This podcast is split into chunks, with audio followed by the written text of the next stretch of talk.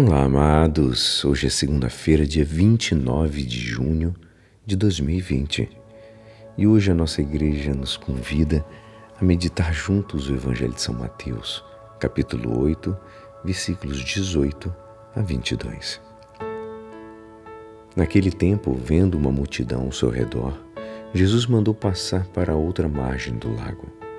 Então, um mestre da lei aproximou-se e disse: Mestre, eu te seguirei aonde quer que tu vais. Jesus lhe respondeu: As raposas têm suas tocas e as aves dos céus têm seus ninhos, mas o filho do homem não tem onde reclinar a cabeça. Outro dos discípulos disse a Jesus: Senhor, permite-me que primeiro eu vá sepultar meu pai. Mas Jesus lhe respondeu: Segue-me e deixa que os mortos sepultem os seus mortos. Esta é a palavra da salvação.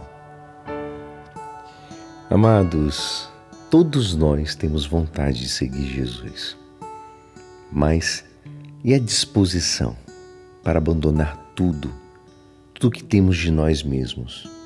É muito difícil, né? E o que é abandonar tudo?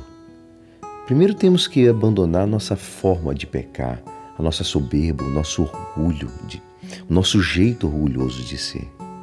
Queremos uma vida guiada sempre à nossa maneira, mostrada da nossa maneira e do jeito que nós queremos. Jesus fala que as raposas têm sua toca e as aves têm seu ninho, né?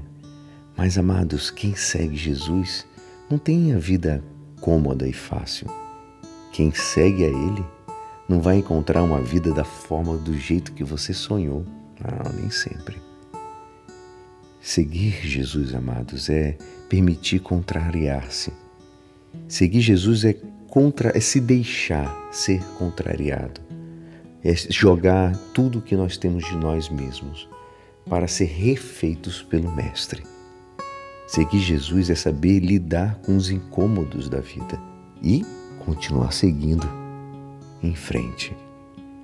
E o seguir Jesus se faz enfrentando a vida como ela é, enfrentando as dores, os dissabores, sabendo seguir Ele na prosperidade também quando nos faltam as nossas coisas. Existe uma ilusão de uma religião que, que vão colocando na cabeça das pessoas que seguir Jesus significa prosperidade. E a prosperidade é sinônimo de bênção. Na falta disso, é uma maldição. Não é o evangelho que Jesus nos ensina. Esse não é o chamado de Jesus para o seu para estar seguindo a ele. Não é isso. Ao seguir Jesus, muitas vezes vamos ter as coisas que necessitamos, muitas vezes não vamos ter. Não amamos Jesus pelo que ele pode nos dar, mas amamos a ele pela, por aquilo que Ele é. Na fartura, nós amamos. Quando nos falta tudo, ainda mais. Quando estamos cheios de saúde, que Deus seja glorificado. Agora, quando estamos fracos, que Ele seja ainda mesmo amado.